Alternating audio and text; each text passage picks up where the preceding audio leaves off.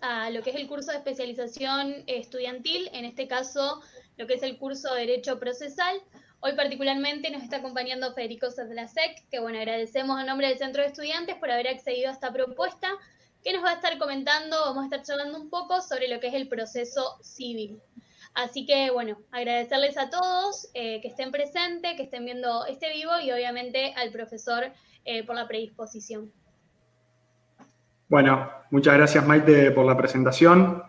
Eh, muy agradecido de que me hayan invitado a, dar unas pequeñas palabras en este, en este ciclo que están realizando, que me parece muy importante, que ha tenido gente muy importante, eh, que me ha precedido también la palabra, compañeros de la facultad, pero bueno, dando inicio al ciclo eh, el doctor Julio César Rivero, Rivera. Este, así que muy buena la iniciativa. Bueno, Fede, como te dije hoy, me voy a retirar de la pantalla, estoy cualquier cosa de espectador. Bueno, muchas gracias. Bueno, ¿cómo andan? Em, para los que no me conocen, soy Federico Sedlasek, soy profesor de Derecho Procesal em, en la Facultad de Ciencias Jurídicas y Sociales de la Universidad Nacional del Litoral. Y en esta oportunidad eh, voy a hablar o fui convocado a hablar para tratar de analizar algunas cuestiones prácticas que plantea el proceso civil y comercial.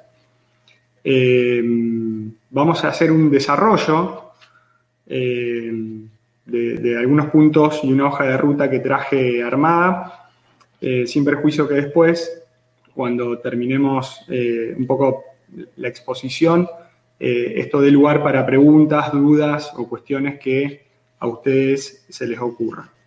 Con el desafío que plantea explicar cuestiones prácticas, eh, primero, a través de una pantalla, segundo, a través de teoría, pero soy eh, fiel defensor de este tipo de cuestiones. Siempre digo que la enseñanza eh, puede también enseñarse la práctica a través de la teoría y es indispensable que así sea, de hecho es el primer paso, es decir, cuando uno aprende eh, o enseña, por el otro lado, eh, las cuestiones básicas de conocimiento que son las indispensables para después empezar a, tener un desarrollo, un pensamiento práctico, eh, se arranca por esto, ¿no? Se arranca por conocer el conocimiento básico, los elementos, en fin, los elementos necesarios que hacen a, a una determinada cuestión para después poder empezar a pensar en esa cuestión, poder empezar a desarrollar un pensamiento práctico.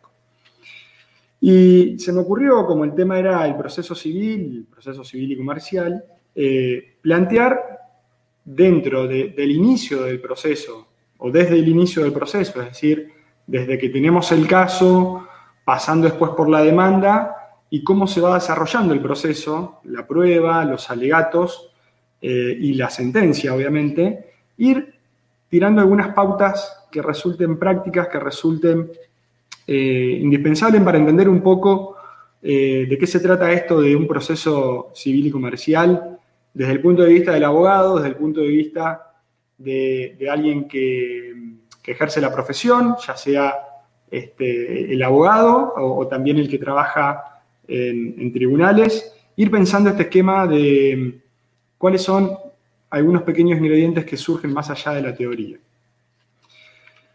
La primera cuestión que se me ocurrió es entender precisamente esto, ¿no? La divergencia que existe entre teoría y práctica. Y esto es una cuestión que la facultad viene trabajando muchísimo, desde muchísimos años.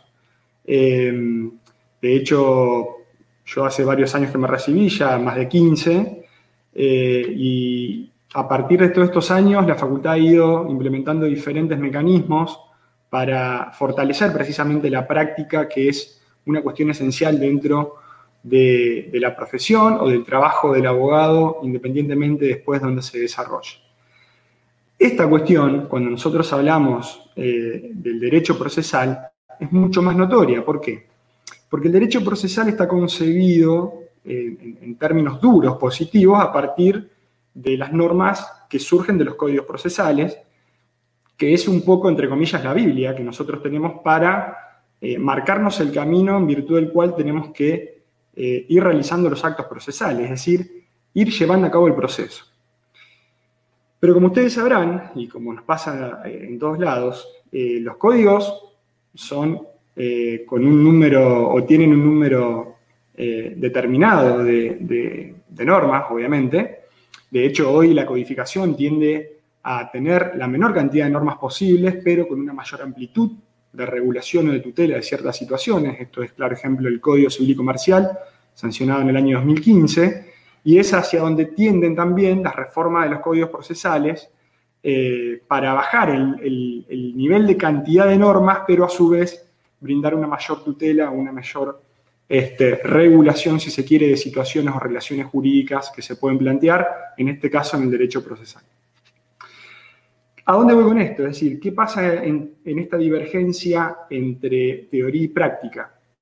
Que el código procesal nos pide a veces que lleguemos a realizar un acto en la práctica que con las reglas o con las determinaciones que el código procesal nos da, resulta a veces prácticamente imposible. Y voy a, hacer una confesión acá. Eh, cuando yo daba eh, práctica específicamente dentro de procesal civil y comercial, en algún sentido era un poco malo en la primera clase, eh, pero era para que tengan un sentido didáctico de aprendizaje directo los alumnos de esta cuestión. ¿Que ¿Cuál es? Y, los que fueron alumnos míos lo pueden, pueden dar fe de eso. La primera clase a mis alumnos en la, en la práctica procesal les decía que para la clase que viene tenían que realizar una demanda. Les daba los hechos, les decía el caso, cómo había acontecido, quién era el actor, quién era el demandado, cuáles eran los hechos, y tenían que traer la demanda para la clase que viene. Primer clase de derecho procesal en la práctica.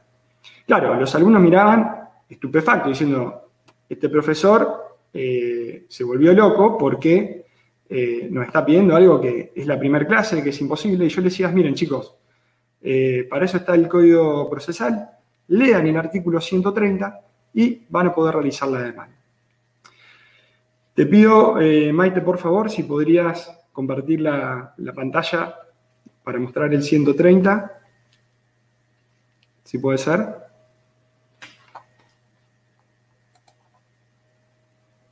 Ahí lo están viendo. ¿Alguien me puede confirmar?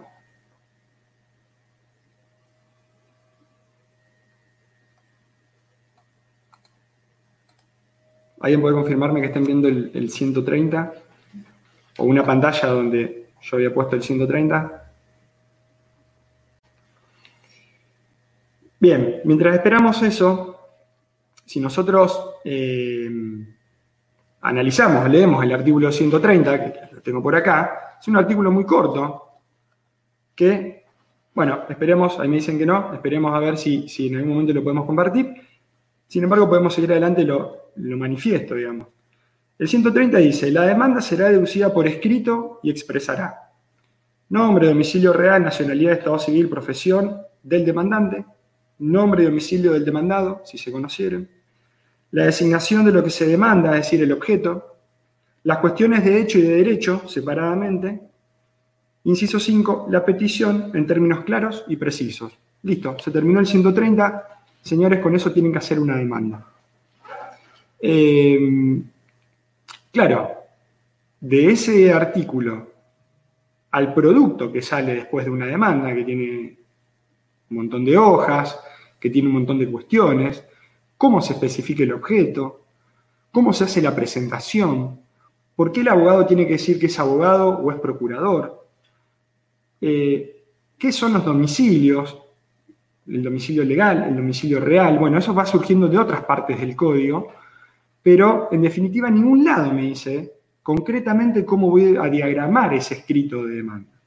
Y eso tiene mucho de práctica, eso tiene mucho de, estar en el día a día, precisamente en la profesión, de aprender cómo se hace, pero por otro lado, cuando uno entiende la, la cuestión dogmática, también es muy importante, es decir, la cuestión teórica, también es muy importante a veces quebrar estereotipos o formas que, se vienen aplicando para pensar precisamente eh, nuevos desarrollos o nuevos esquemas eh, descritos ¿sí? en la práctica que, permiten eh, llegar a nuevos lugares que son más creativos, que son más claros, y eso es un poco también a lo que se tiende.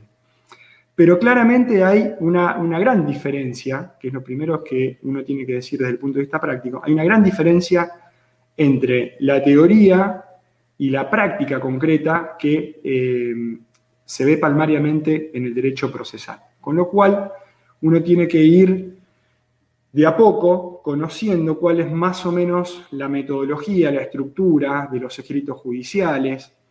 Eh, y cuando uno empieza a, conocer esa estructura, después, teniendo los conocimientos, y acá viene la parte teórica, la cuestión importante, la, la base del conocimiento que uno tiene que tener, más el razonamiento práctico, le va a permitir definir y le va a permitir resolver cualquier tipo de situación que se presente en la práctica. Y esto es lo más importante, que es en definitiva lo que a uno como profesor que ha dado, práctica le interesa llegar al final del curso, ¿no? Que los alumnos, porque obviamente, es, como toda materia, es infinita la cantidad de contenido que uno puede dar, más allá de los contenidos obligatorios o mínimos que, están fijados por programa, pero en definitiva lo que uno tiende en la, práctica específicamente es que el conocimiento que el alumno tiene pueda ser razonado a un determinado problema que nunca tuvo, pero que por tener los pensamientos y la forma de pensar adecuada mediante la enseñanza pueda ser resuelto. La segunda cuestión importante, esto en general, pero obviamente aplicado también al derecho procesal, como yo siempre les digo también a mis alumnos, es entender el porqué de todas las cosas que se hacen. ¿sí? Que incluso uno también siempre hacemos el, juego o, pensar esto para la vida misma, es decir, bueno, ¿por qué estoy haciendo lo que hago? ¿Por qué estudié lo que estudié? Eh, ¿Por qué trabajo en el tipo de trabajo que tengo? ¿Por qué me gusta este deporte y no me gusta otro? Entonces, esto lo tengo que llevar aplicado cuando, cuando a la profesión y a la tarea del abogado, y específicamente en el derecho procesal es importantísimo. ¿Por qué? Porque entender o saber el porqué de las cosas me hace razonar y me hace pensar básicamente en lo que estoy haciendo. ¿Y por qué digo esto?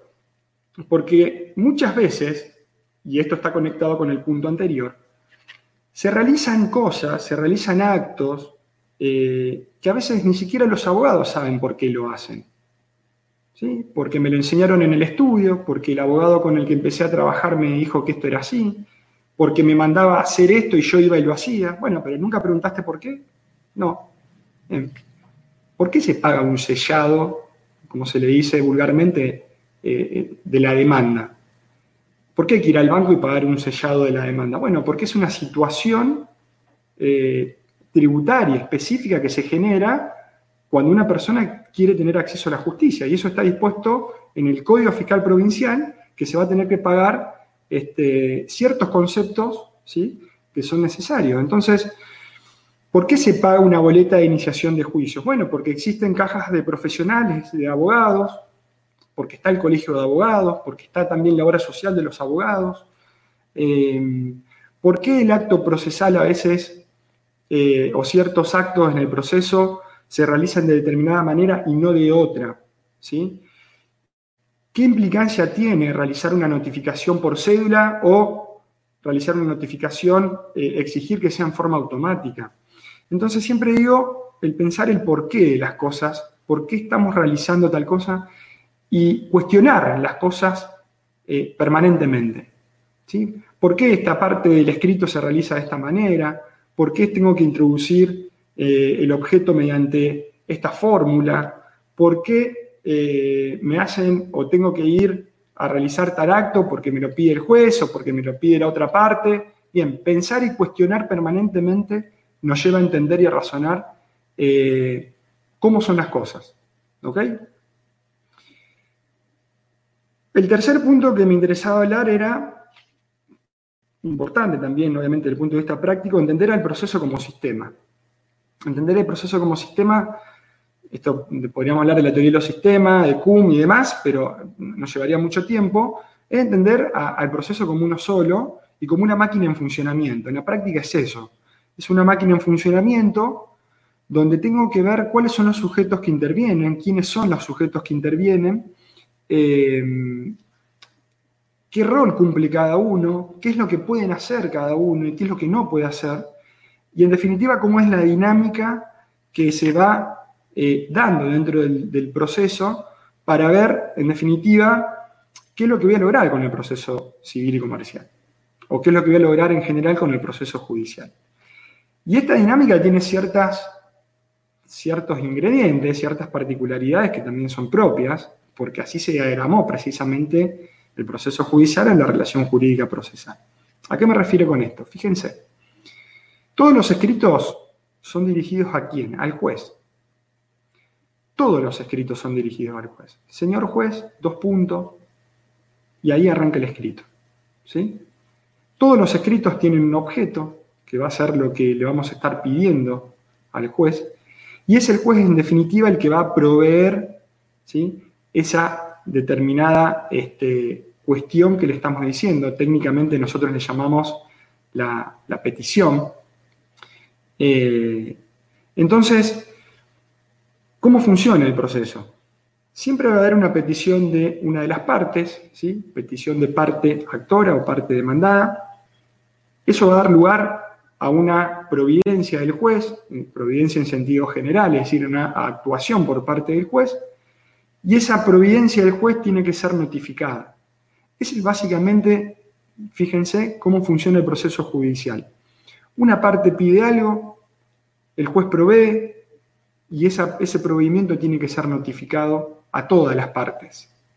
Eso me va a permitir que eh, ese acto que fue proveído por el juez eh, y notificado pasado el plazo para ser impugnado, quede firme. Y al quedar firme me va a permitir avanzar con el proceso, que es el, principio de preclusión tan importante e indispensable que nosotros tenemos dentro del proceso judicial.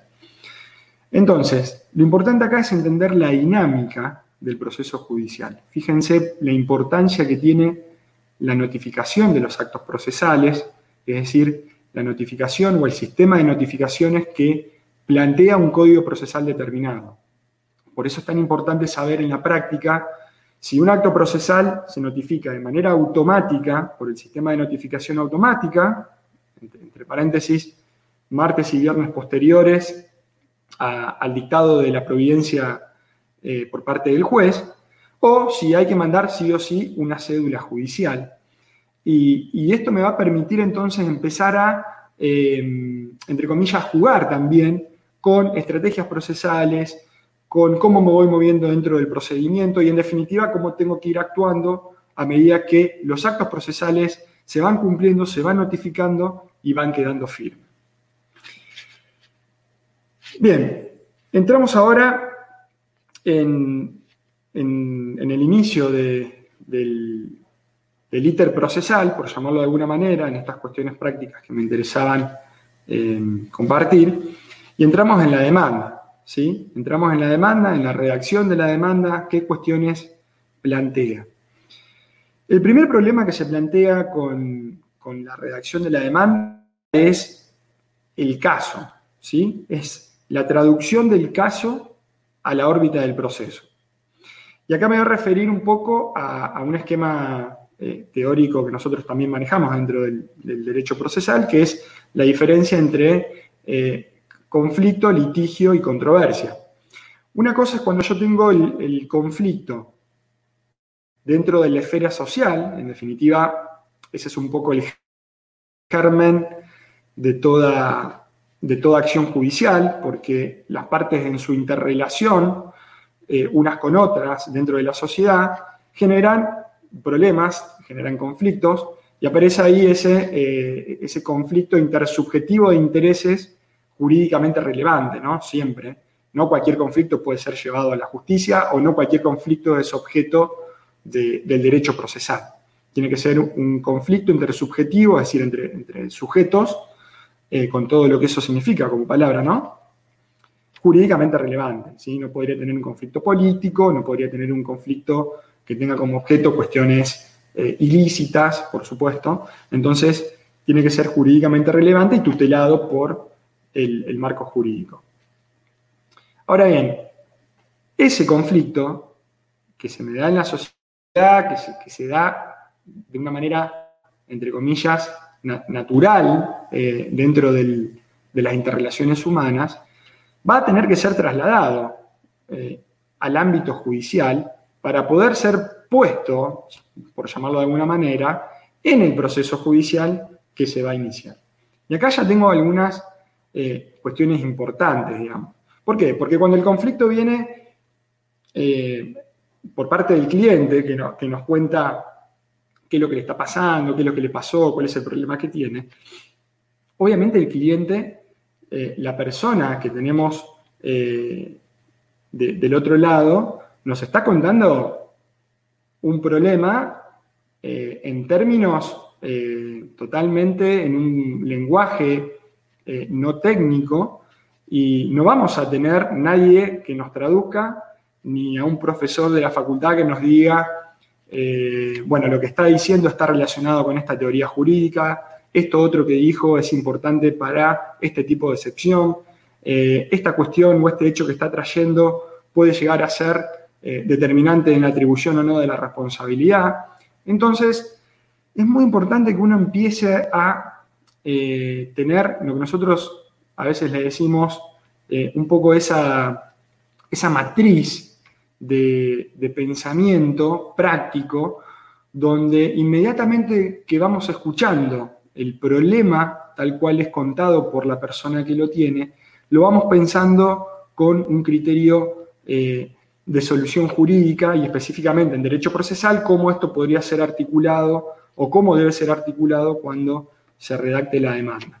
Por lo tanto, es muy importante empezar a tener ese pensamiento, empezar a pensar, a, analizar las cuestiones eh, de cómo, cómo llevarlas a, un lenguaje. Cuando digo lenguaje no me gusta porque por ahí hoy en día también está, eh, se critica mucho el lenguaje de los abogados, con, mucha razón, que muchas veces hablamos o sobre todo en tribunales se, habla complicado y no es la idea. Hoy tenemos que tratar de tener un lenguaje mucho más claro, más llano, que, además en algún punto también eh, las partes interesadas del justiciable lo siga, eh, lo pueda seguir y lo, siga entendiendo eh, durante el trámite procedimental y, mucho más en la sentencia, que es en día también a lo que se tiende hoy, ¿no? A dictar sentencias en lenguaje coloquial, en lenguaje claro, que lo pueda entender el justiciable.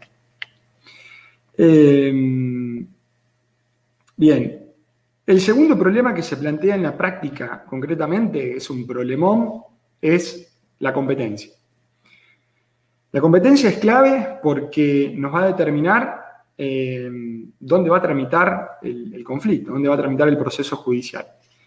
Y Argentina genera un gran desafío en ese aspecto en base a su doble jurisdicción. Primero, entre jurisdicción federal y jurisdicción ordinaria, es decir, tenemos los juzgados federales en todo el país, por un lado, y por otro lado, las jurisdicciones ordinarias de cada, de cada provincia y la ciudad autónoma de Buenos Aires. Eh, eso por un lado. Y, después, los múltiples, eh, las múltiples eh, pautas de atribución de competencia que surgen de la ley, ¿sí? por materia, por territorio, por cuantía. ¿Qué significa esto? Que prácticamente en todos los casos que nosotros vamos a tener como abogados, vamos a tener la posibilidad de interponer esa, demanda, ese conflicto en más de un juez que sea competente. ¿Sí? Es muy probable que pase eso con, todos los casos o con muchos casos, que tengamos posibilidades de, ese conflicto interponerlo o interponer la demanda eh, en más de un juez competente. Esto me lleva a, a razonar dos cosas eh, que son importantes. Primero, si tengo solamente ciertos jueces competentes, tengo muchísimos jueces que no son competentes, con lo cual tengo que determinar primero cuáles podrían ser competentes o cuáles son competentes y cuáles no lo son. Recordemos que la competencia es un presupuesto procesal indispensable para que haya existencia jurídica y validez formal del proceso. Por otro lado, y, acá viene la cuestión práctica, ¿sí? esto es estrategia pura. Si yo tengo válidamente, legalmente la posibilidad de interponer el conflicto ante más de un juez, un juez, eh, dos jueces, tres jueces, eh, puede ser el del domicilio del demandado, o puede ser el, juez del domicilio donde se firmó el contrato, o puede ser el, juez del domicilio donde ocurrió el hecho, ¿no? Y en ese caso hay una compañía de seguros que tiene domicilio en la jurisdicción, eh, entonces también podría interponerlo en el juez de la, de la jurisdicción donde tiene sede la compañía de seguros. En fin, tengo a veces múltiples variables y eso me determina también una cuestión de estrategia procesal. Ojo, que se entienda bien esto, no para elegir subjetividades en base al juez o al poder judicial, sino porque a veces también esa, esa competencia me puede llevar a que haya distintos tipos de procedimientos, ¿sí? Que es seguidamente lo que vamos a hablar. Eh, ¿Qué es este, no? El tercer problema, que es el problema de, escoger la vía.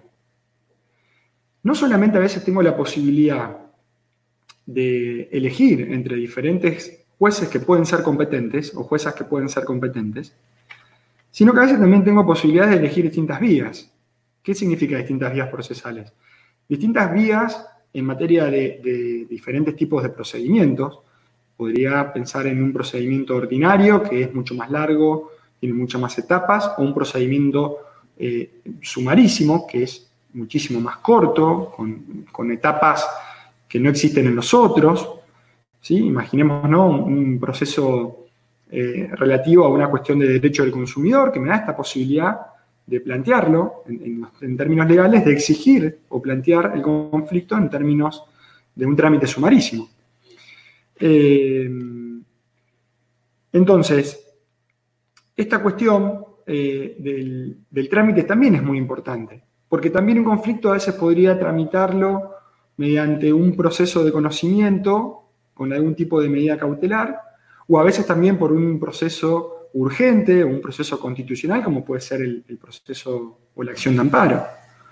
¿no? Y todo eso me va a determinar que tenga diferentes requisitos, diferentes posibilidades y en definitiva diferente estrategia judicial en base al marco también de tutela que yo le quiera dar a ese determinado conflicto. Eh, es muy importante para esto, fíjense entonces, tener un esquema de pensamiento práctico y sistémico del derecho y además de interrelación entre el, derecho de fondo y el derecho procesal. Es una cuestión también que, quedó marcada eh, con, muchísimo énfasis en el, Código Civil y Comercial de 2015 en nuestro país. ¿Por qué digo esto? Porque siempre se decía, más allá después de la discusión o no, y que es totalmente constitucional que el Código Civil y Comercial tenga reglas procesales porque están para garantizar ese piso mínimo que el, legislador quiere eh, para instituciones procesales o relacionadas con el derecho de fondo que son indispensables o que son importantes. Eh, reiterada jurisprudencia de la Corte lo, tiene dicho y resuelto esta cuestión. Pero el Código Civil y Comercial de 2015 en Argentina plantea una multiplicidad de normas procesales. De hecho, pensemos en familia, donde incluso está eh, la parte de principios procesales aplicables al, derecho de familia. Eh, y esto llevó a que tanto los civilistas, como se dice vulgarmente, es decir, los, profesores, eh, los, profesionales que se dedican más al derecho de fondo, tengan que empezar a estudiar también derecho procesal y que los procesalistas tengamos que empezar a tener mayor contacto con el derecho de fondo. Y esta, esta interrelación es no solamente absolutamente sana, sino absolutamente aconsejable. ¿Por qué? Porque esto nos lleva a otro nivel de análisis en la resolución y en el pensamiento del caso. Nos lleva precisamente a analizar el caso judicial como un conflicto sistémico que se puede solucionar o se debe solucionar y al cual se le debe dar tutela de manera sistémica, de manera estructural, a partir del ordenamiento jurídico. Y el ordenamiento jurídico es uno solo. Esto lo tienen muy bien planteado los, eh, el sistema de, anglosajón, el common law, donde ellos parten de pensar precisamente la solución del caso a partir del caso. No como nosotros en general, que esto es una cuestión que viene del pensamiento decimonónico o del razonamiento que nosotros adquirimos a partir de la tradición eh, jurídica que viene del derecho continental europeo, ¿sí? y sobre todo de la codificación, eh, de pensar la solución del caso a partir de la norma jurídica y la subsunción de los hechos a la norma jurídica. Eso está claro, eso es así, eso se aplica, pero no es solamente eh, o no tiene que ser el, sistema o, el método de interpretación único o, esquemático o, aislado para pensar eh, una adecuada tutela eh, de un conflicto determinado. Con lo cual es muy importante esta interrelación que va a surgir de, pensar el hecho, de pensar el conflicto a partir no solamente del derecho de fondo, sino también del derecho procesal y juntar, interrelacionar esas dos cosas para pensar una adecuada tutela y cuál es, en definitiva, la vía adecuada que me va a conjugar estrategia procesal por un lado con eh, tutela en base a, la cuestión de fondo por el otro. Otra cuestión esencial que aparece eh, relacionada con la demanda son los hechos. Eh, precisamente el doctor Rivera en, el primer encuentro lo dijo esto muy claro desde el punto de vista profesional, ¿no? Los hechos determinan prácticamente eh, el éxito del, caso, el éxito de la gestión.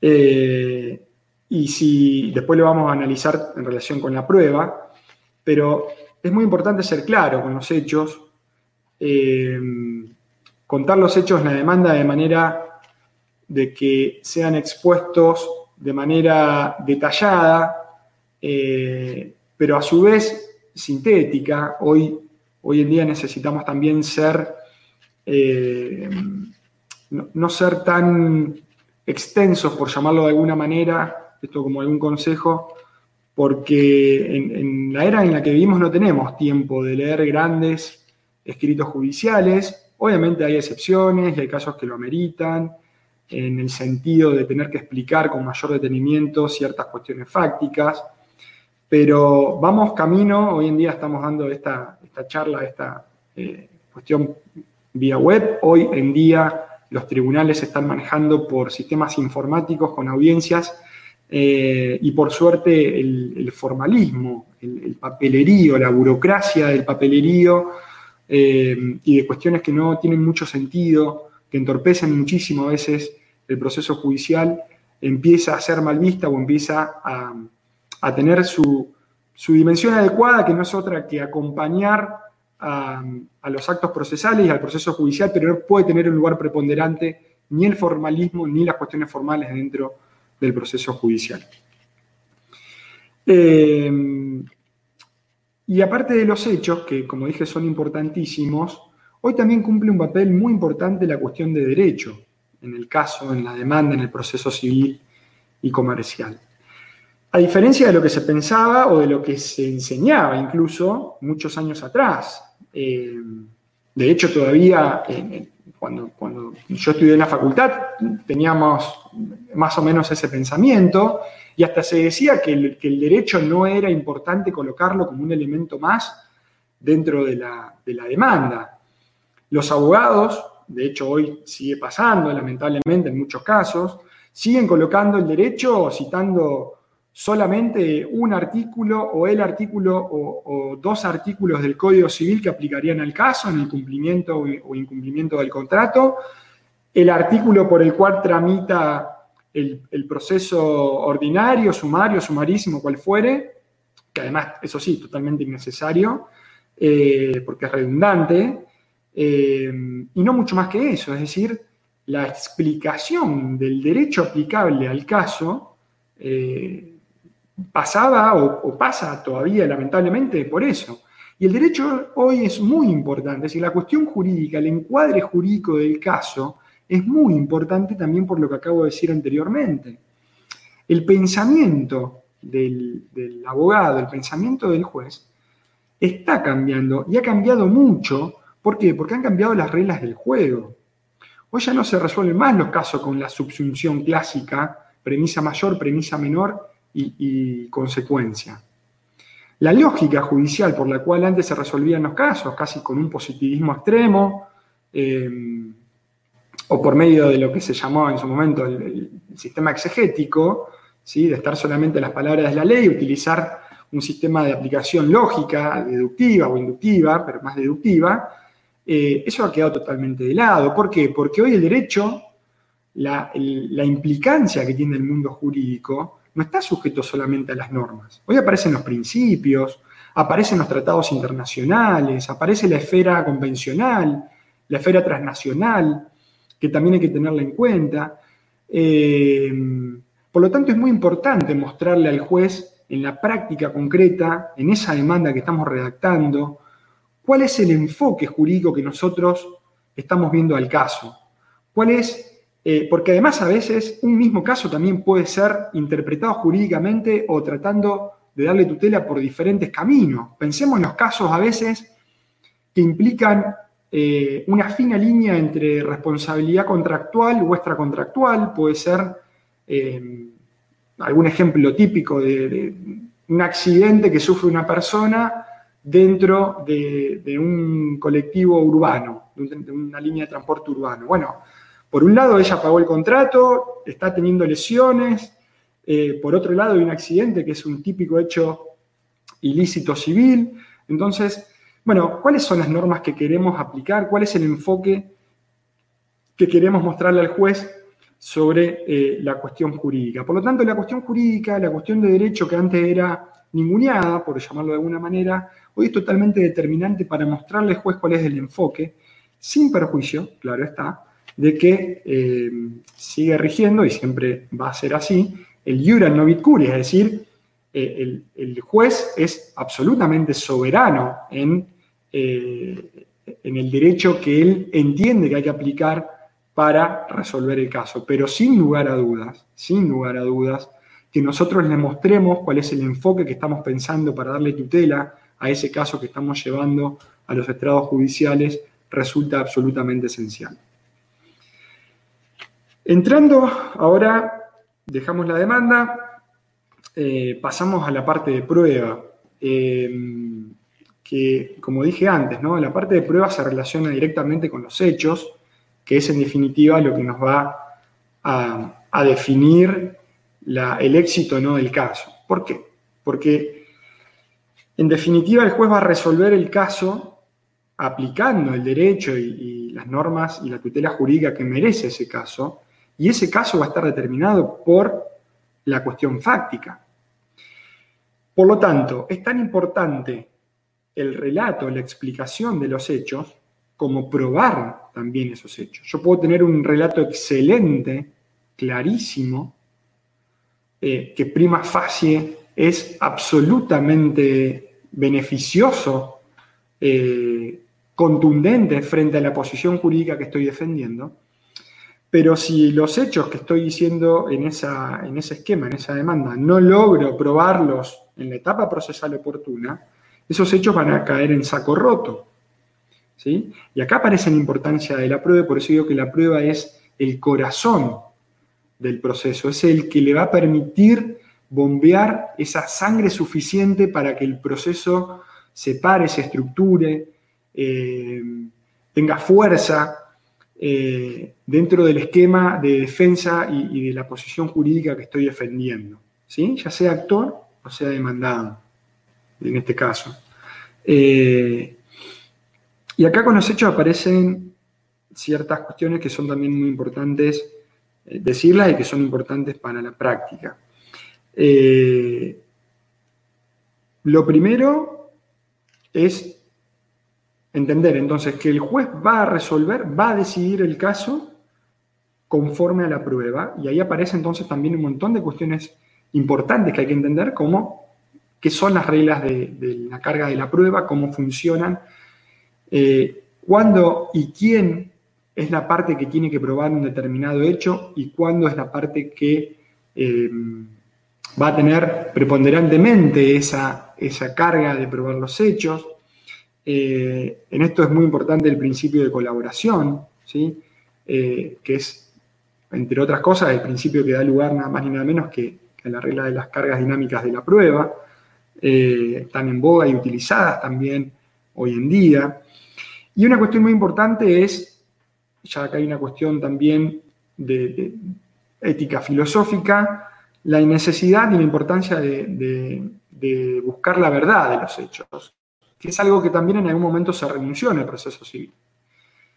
Muchos años se planteaba la necesidad de resolver el conflicto solamente con lo que estaba en el expediente, ¿sí? lo que no está en el expediente no existe en el mundo, se decía, eh, y la única verdad que surgía es la verdad que surge del expediente, sumado a que el juez no puede tomar participación directa eh, o activa en, la búsqueda de la verdad de los hechos, sino que el juez tiene que atenerse a, a la prueba y a los hechos que le plantean las partes. Eso está claro y el juez tiene que ser imparcial. Ahora, eso no significa que el juez se, pare como un simple espectador eh, frente a el conflicto que tiene que resolver y que eso no le permita al juez, eh, con los elementos que van planteando las partes, que esos elementos le trate de, buscarle el máximo rendimiento para buscar eh, cuáles fueron la verdad de los hechos. ¿Por qué?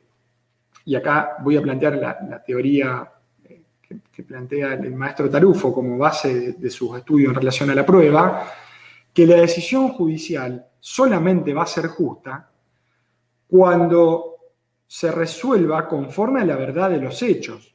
¿sí? Que dicho sea de paso, ¿podemos conocer la verdad absoluta de cómo fueron los hechos? Claramente que no, porque son hechos pasados. Podemos tener una aproximación, una mayor o menor probabilidad de cómo fueron esos hechos, y esto nos determina entonces que tengamos el compromiso suficiente para plantear, buscar la verdad de los hechos, porque si nosotros llegamos en mayor medida cómo fueron los hechos de verdad, entonces la decisión que tome el juez en base a esa prueba que está mostrando cómo fueron los hechos en mayor medida y en, relación con la verdad, entonces va a ser una decisión eh, más justa que otra decisión que en definitiva se tome en base a prueba que, eh, o a cuestiones que no están mostrando o que no acreditan eh, la veracidad o la realidad de cómo fueron las cosas. Terminando con la prueba, entramos en los alegatos. ¿Sí? Fíjense, empezamos con demanda, seguimos con eh, la parte probatoria, entramos en los alegatos, ¿sí? antes de decir algunas palabritas de la sentencia. Los alegatos eh, también en alguna oportunidad fueron ninguneados, por llamarlo de alguna manera. De hecho, Muchas veces se decía que los alegatos no eran leídos ni siquiera por el juez, eh, que no eran indispensables. De hecho, que si los alegatos no se presentan no genera mayor eh, problema dentro del, proceso judicial. Pero la verdad que los alegatos desde la faz, eh, tanto teórica como práctica del proceso civil y comercial, son muy, muy importantes. Primero porque, hablando en, términos coloquiales, el alegato no deja de ser la sentencia que cada una de las partes quiere que dicte el juez. ¿sí?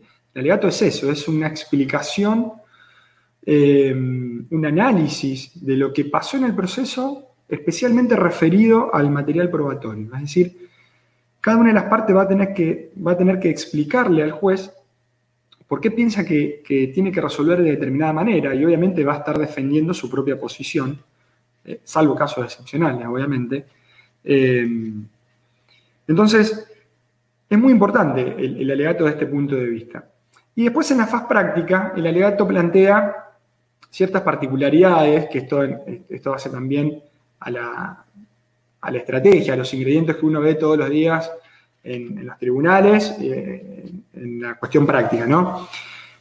Hay una diferencia abismal entre hacer un alegato escrito y hacer un alegato oral, ¿sí? Las estrategias son totalmente diferentes, porque cuando uno hace un alegato escrito tiene eh, ciertas, eh, ciertos parámetros en, cuenta y cuando hace un alegato oral hace otro totalmente diferente, porque además a veces eso está también determinado por el tipo de proceso oral o proceso por audiencia en el cual nos estemos manejando.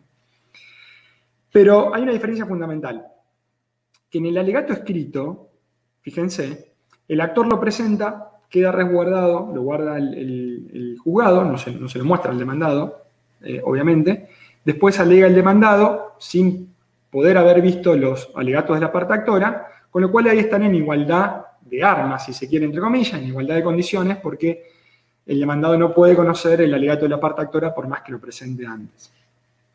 Esto en, un juicio oral o en un juicio por audiencias, en una audiencia vista de causa, esto cambia. ¿Por qué? Porque obviamente el demandado va a estar escuchando el alegato de la parte actora.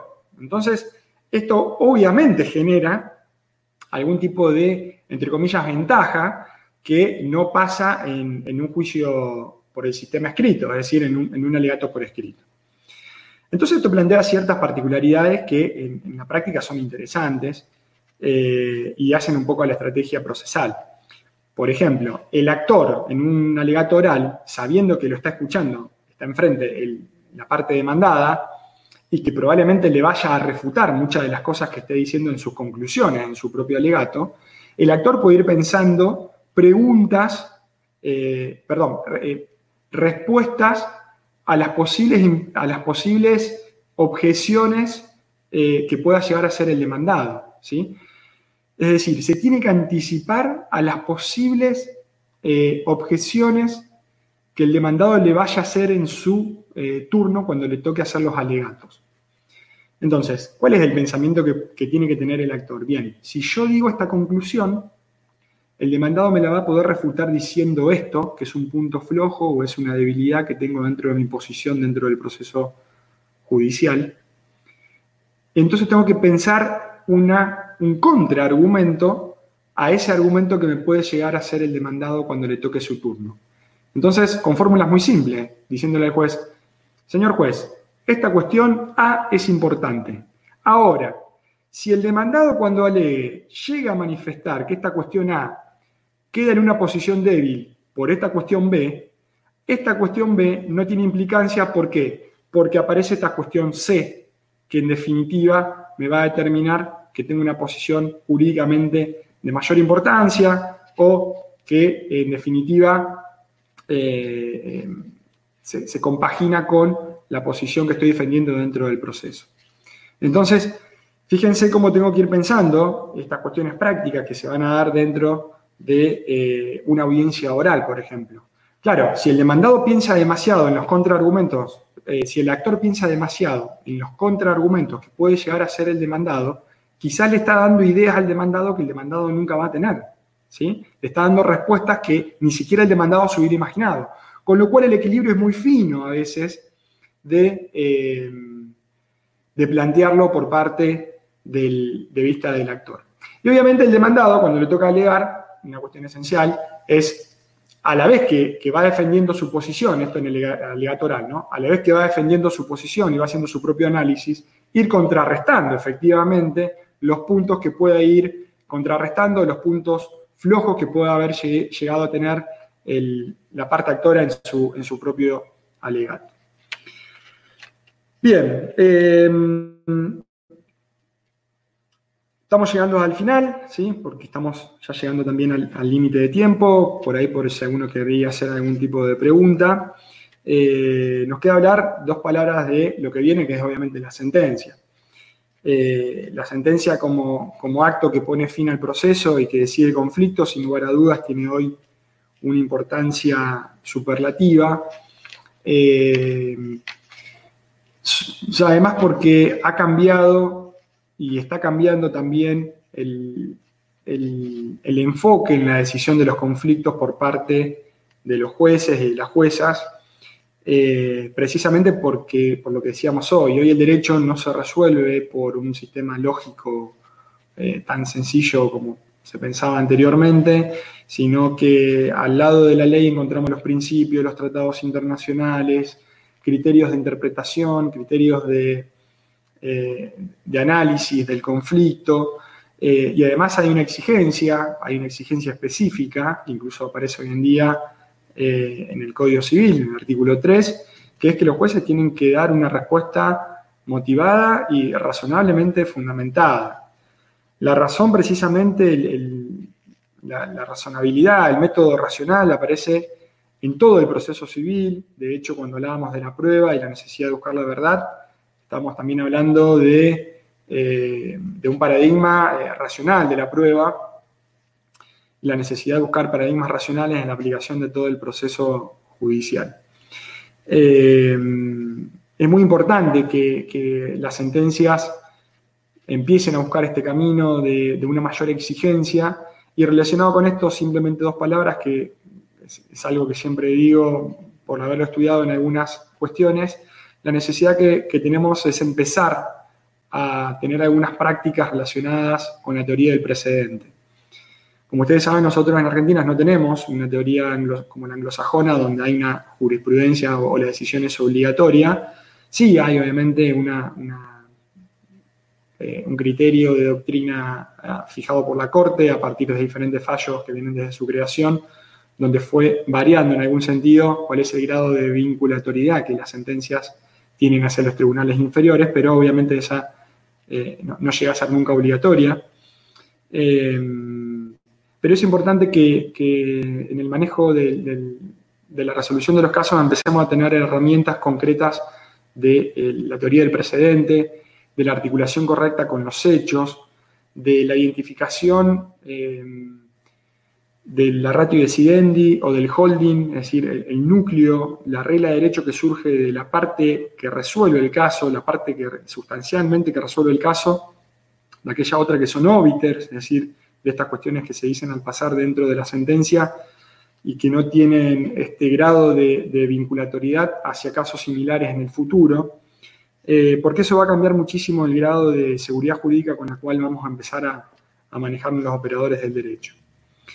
Eh, y por último, como cuestión práctica, y esto es una opinión personal, bueno, después de la sentencia que viene, la impugnación y la segunda instancia.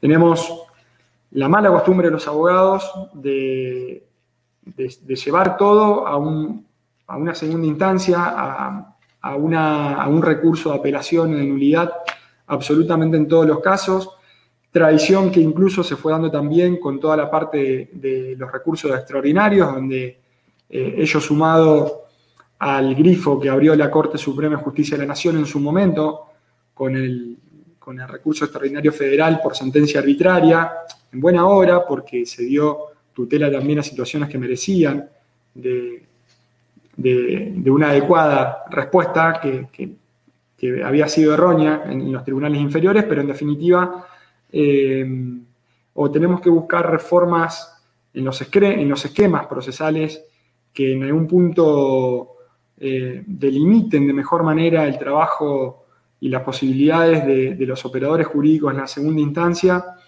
eh, o de lo contrario, vamos a seguir enfrascados en, procesos que duren años, precisamente porque no tendemos a respetar la decisión que en definitiva está dada por, por el legislador, que es la decisión de primera instancia, más allá, y digo, y esto lo reitero, más allá obviamente de todas las garantías que existen y, que están y que, hay que hacer de la doble instancia, pero que en definitiva eh, a veces eso se convierte en un ejercicio abusivo, que no es lo que pasa, por ejemplo, en otros países donde las garantías que se plantean en la discusión primigenia de conflicto, es decir, en la primera instancia, lleva a que haya un porcentaje muchísimo menor de cuestionamiento de, los conflictos en, las cámaras de apelación.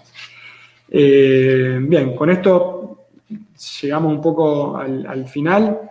Eh, espero por ahí ver si, alguno tiene eh, alguna pregunta o alguna duda o quiere desarrollar o, algún tema específico de lo que, de lo que hayamos hablado, eh, con todo gusto. Maite, lo dejo en tus manos. No, no sé si alguien quiere hacer alguna consulta, una pregunta. Ahí justo hay una pregunta. Bien. Bien, Gastón dice, considerando el máximo grado de vinculación que la Corte Suprema de la Nación le haya dado a ciertos precedentes, ¿Siempre queda la posibilidad de apartarse para los jueces inferiores? Bien, Gastón, muy buena pregunta, eh, bastante eh, valgo a, la médula ósea del tema, digamos. Eh, a ver, cuando nosotros hablamos de precedente, eh, en base a lo que yo dije recién, podemos hablar en base al, efecto vertical, al efecto vertical y al efecto horizontal del precedente. El efecto vertical es precisamente cuando analizamos qué efecto tiene la decisión de los tribunales superiores sobre la decisión que debieran tomar los tribunales inferiores. Como dijimos, en el stare decisis, en la doctrina del common law, eh, tienen precisamente ese predicamento, es decir, tienen esa estructura donde los tribunales superiores eh, generan eh, decisiones obligatorias para los tribunales inferiores. La pregunta de Gastón está bien definida a nuestro marco nacional, porque está preguntando en definitiva, bueno, cuál es el margen que tienen los jueces para apartarse. Y la verdad que en la práctica el, margen es amplio, pero a la vez em, requiere de ciertas exigencias, que es en definitiva un poco la doctrina de la Corte. La Corte había empezado allá por el 1800 a decir que había un deber de los jueces de pronunciarse conforme eh, a, sus, a fallos, fallo antecedente pastorino en su momento. Eh, y después más acá apareció Cerámica San Lorenzo, donde la Corte empezó a diagramar diciendo, miren, hay un grado de vinculatoriedad de las decisiones de la Corte hacia los tribunales inferiores. Eh, los, jueces no pueden, los, jueces inferiores a la Corte no pueden no prestar atención eh, a las decisiones que haya tomado la Corte en casos análogos eh, y debieran decidir como ha decidido la Corte, salvo que fundamenten de adecuada manera que ese caso requiere de una solución diferente o de una solución distinta.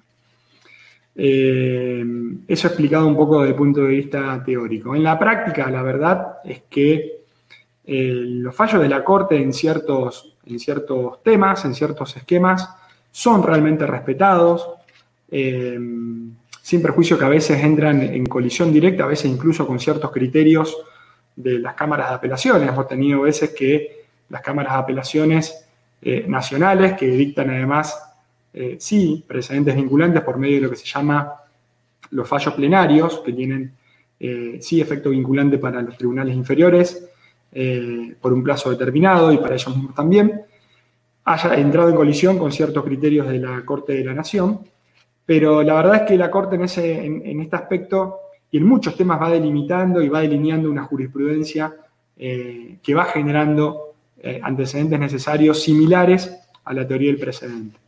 De hecho, autores que se dedican o se dedicaron al derecho comparado, un clásico Merriman, eh, o el propio profesor Tarufo, que también es un comparatista, eh, esto lo explican claramente y esto hay que tenerlo en claro.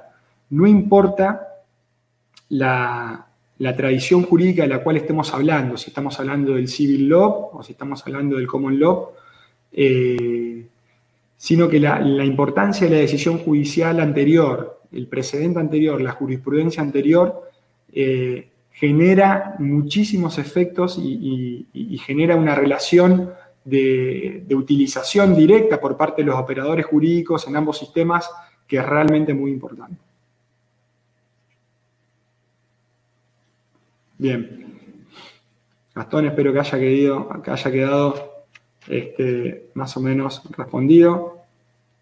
Eh, ¿Alguna otra pregunta? ¿Alguien que quiera profundizar en algún tema?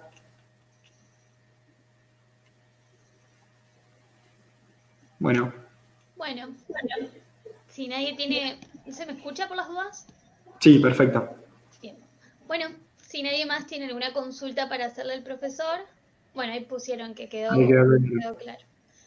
Eh, bueno, agradecerles nuevamente la presencia a todos y a todas. Muchísimas gracias, profesor, por, la buena predisposición y por compartir con nosotros estos minutos. No, por favor. Eh, encantado. Muchas gracias a ustedes por la invitación y bueno, hasta pronto cuando quieran. Bueno, muchas gracias. Hasta luego. Hasta luego.